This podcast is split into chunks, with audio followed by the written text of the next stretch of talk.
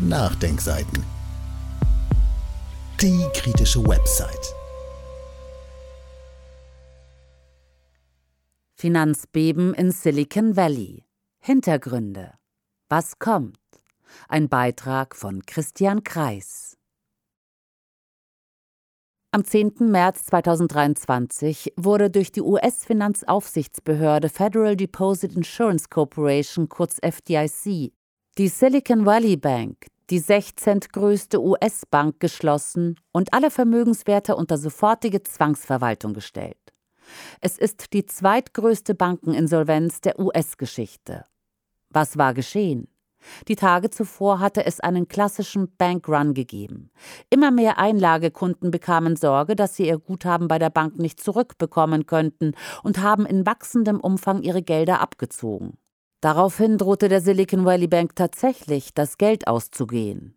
Und die US-Aufsichtsbehörde FDIC schritt ein, schloss innerhalb weniger Stunden alle Bankschalter und fror mit sofortiger Wirkung alle Bankbewegungen ein. Eine Bankzwangsschließung an einem normalen Werktag ist eine extrem ungewöhnliche Behördenmaßnahme.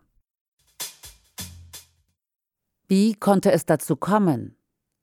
Die Silicon Valley Bank, kurz SVB, gilt als eine Art Finanzurgestein für die Hightech-Szene in Silicon Valley. Sie übernimmt Finanztransaktionen, nimmt Einlagen und finanziert seit 40 Jahren in zuletzt 17 Filialen schwerpunktmäßig junge dynamische Hightech-Unternehmen in Kalifornien. Per 31. Dezember 2022 betrug die Bilanzsumme 209 Milliarden, das Eigenkapital 16,3 Milliarden US-Dollar. Das Problem? Vor allem in 2021 hatte die Bank wegen der sehr guten wirtschaftlichen Entwicklung vieler Unternehmen in Silicon Valley sehr viele Kundeneinlagen bekommen. Das heißt, viele Unternehmen haben ihre üppig fließenden Gelder bei der Bank deponiert.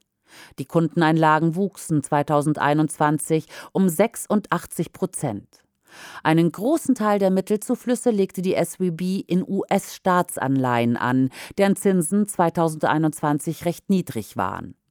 US-Staatsanleihen mit zehnjähriger Laufzeit hatten 2021 eine Verzinsung von etwa 1,5 Prozent pro Jahr.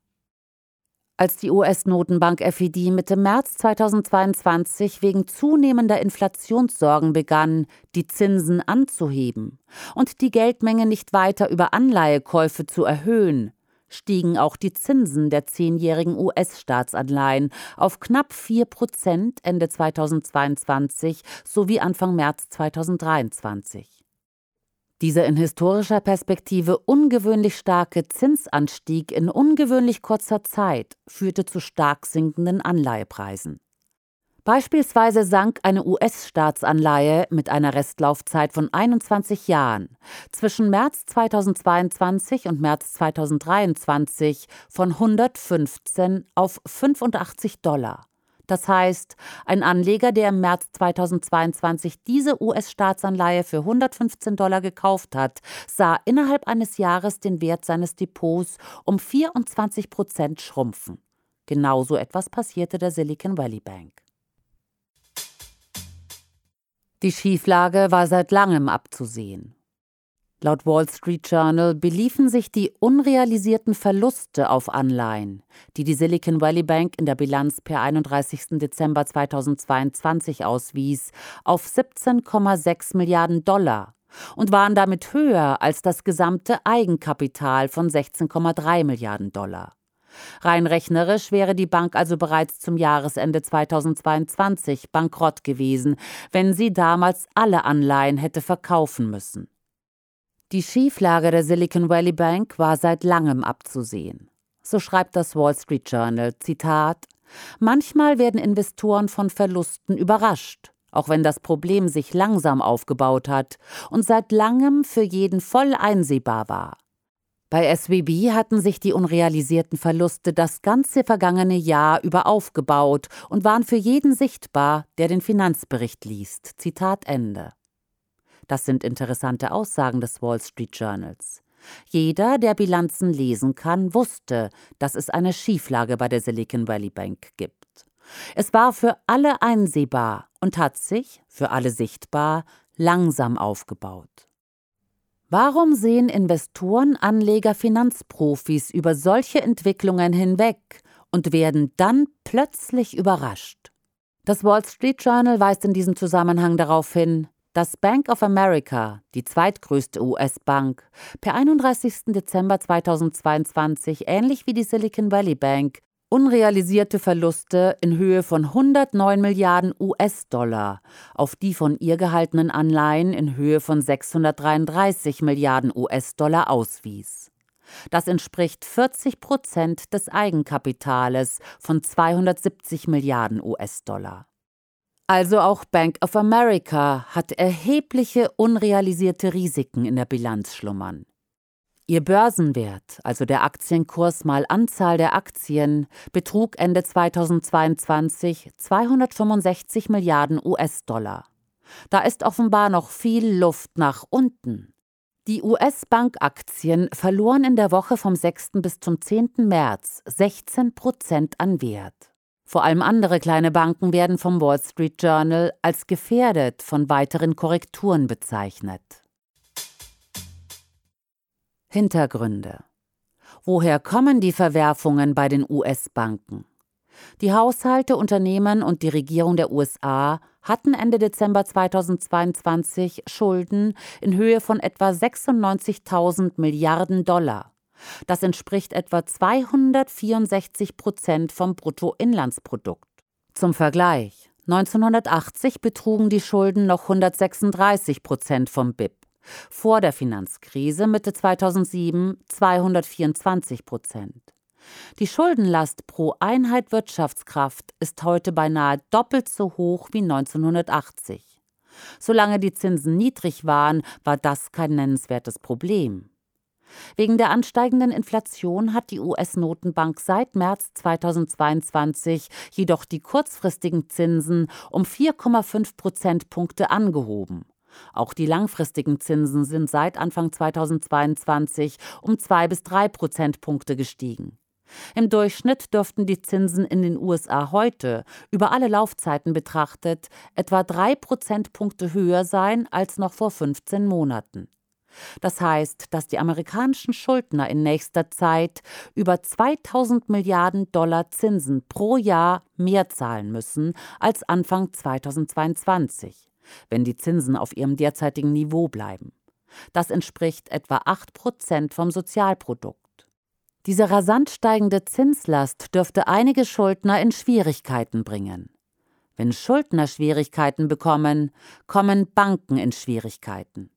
Das Institute of International Finance, eine Vereinigung internationaler Banken, schrieb bereits im September 2022, als die Zinsen stiegen, aber noch deutlich niedriger waren als heute, Zitat, Zombie companies are on the rise everywhere. Zitat Ende. Weltweit steigt die Zahl der hochverschuldeten oder überschuldeten Unternehmen. Die Finanzprobleme sind also alles andere als bereinigt. Was steckt dahinter? Seit Jahrzehnten steigt die Ungleichverteilung in den USA und in den meisten Ländern der Erde. Die tagtäglichen zum größten Teil leistungslosen Geldströme in Form von Dividenden, Mieten, Pachten und Zinsen führen zu einer immer größeren Vermögens- und Machtkonzentration bei immer weniger Menschen. In den USA besaßen 2021 die obersten 0,01 Prozent der Bevölkerung 10 Prozent des gesamten Nationalvermögens. Ein neues Allzeithoch. Wenn der Wohlstandszuwachs durch Wirtschaftswachstum zum größten Teil zu den wohlhabenden Menschen fließt, bleiben die Masseneinkommen und damit die Massenkaufkraft hinter dem Wirtschaftswachstum und den Investitionen zurück. Diese immer weiter wachsende Nachfragelücke bzw. Überkapazität wird seit Jahrzehnten in den USA und vielen anderen Ländern der Erde durch immer höhere Schulden finanziert, um die Nachfrage aufrechtzuerhalten. Doch an irgendeinem Punkt sind die Schulden nicht mehr tragbar. Die Bedienung der steigenden Schulden konnte ab 2008 durch die Nullzinspolitik und Quantitative Easing, also die Ausweitung der Geldmenge durch die Notenbank, der führenden westlichen Notenbanken aufrechterhalten werden, weil die Zinslast dadurch minimiert wurde. Mit dem Ende der Nullzinspolitik im März 2022 in den USA und kurz darauf in Europa ist die Zeit des billigen frisch gedruckten Geldes wegen der Anfang 2021 einsetzenden Inflation nun zu Ende. Was kommt? Die weltweit steigenden Zinsen könnten noch einige Finanzturbulenzen auslösen. Nicht nur viele Unternehmen und Privathaushalte haben äußerst hohe Schulden, sondern auch viele Staaten. Beispielsweise hat Italien offiziell Staatsschulden in Höhe von 144 Prozent vom BIP. Auch in Italien sind die Zinsen über alle Laufzeiten hinweg in den letzten 18 Monaten um drei bis vier Prozentpunkte angestiegen. Wie soll der italienische Staat diese dramatisch steigende Zinslast in Höhe von über 5 Prozent vom BIP schultern? Die Türkei hat Schulden in Höhe von fast 100 Prozent des BIP in ausländischer Währung. Wenn sich die türkische Lira abwertet, kann das Land schnell in Zahlungsschwierigkeiten geraten. Falls Italien oder die Türkei in Zahlungsprobleme kommen sollten, kann dies an den Weltkapitalmärkten schnell für Turbulenzen sorgen. Stabile Schulden. Vergiss es. Das schrieben Mitte Februar Analysten von JP Morgan. Am Tag der Zwangsschließung von Silicon Valley Bank am 10. März 2023 drehte der Gier- und Angstindex von CNN auf extreme Angst. Vermutlich war das Finanzbeben in Silicon Valley erst der Anfang von weiteren weltweiten Finanzbereinigungen. Denn viele Anleger leben noch immer in der Illusion, dass sie ihre Kredite eines Tages in voller Höhe zurückbekommen. Obwohl seit langem, wie bei Silicon Valley Bank, abzusehen ist, dass das ein Irrtum ist. Wenn die Anleger dies erkennen und ihre Gelder zurückfordern, wird man feststellen, dass das nicht geht. Und dann könnte ein größerer Bankrun einsetzen. Quellenangaben und weiterführende Verlinkungen finden Sie im Text auf www.nachdenkseiten.de oder im Beschreibungstext unter dem YouTube-Podcast. Dieses Audio konnte nur entstehen, weil zahlreiche Leser und Leserinnen die Nachdenkseiten fördern und durch Spenden unterstützen. Wenn Sie auch etwas tun wollen, klicken Sie einfach den entsprechenden Button auf unserer Website an. Übrigens, Sie können uns auch bei iTunes, SoundCloud und YouTube hören und wenn Sie mögen, gerne unseren Kanal abonnieren und eine positive Bewertung für uns abgeben. Wir freuen uns über Ihre Unterstützung und die Weiterverbreitung unserer Inhalte.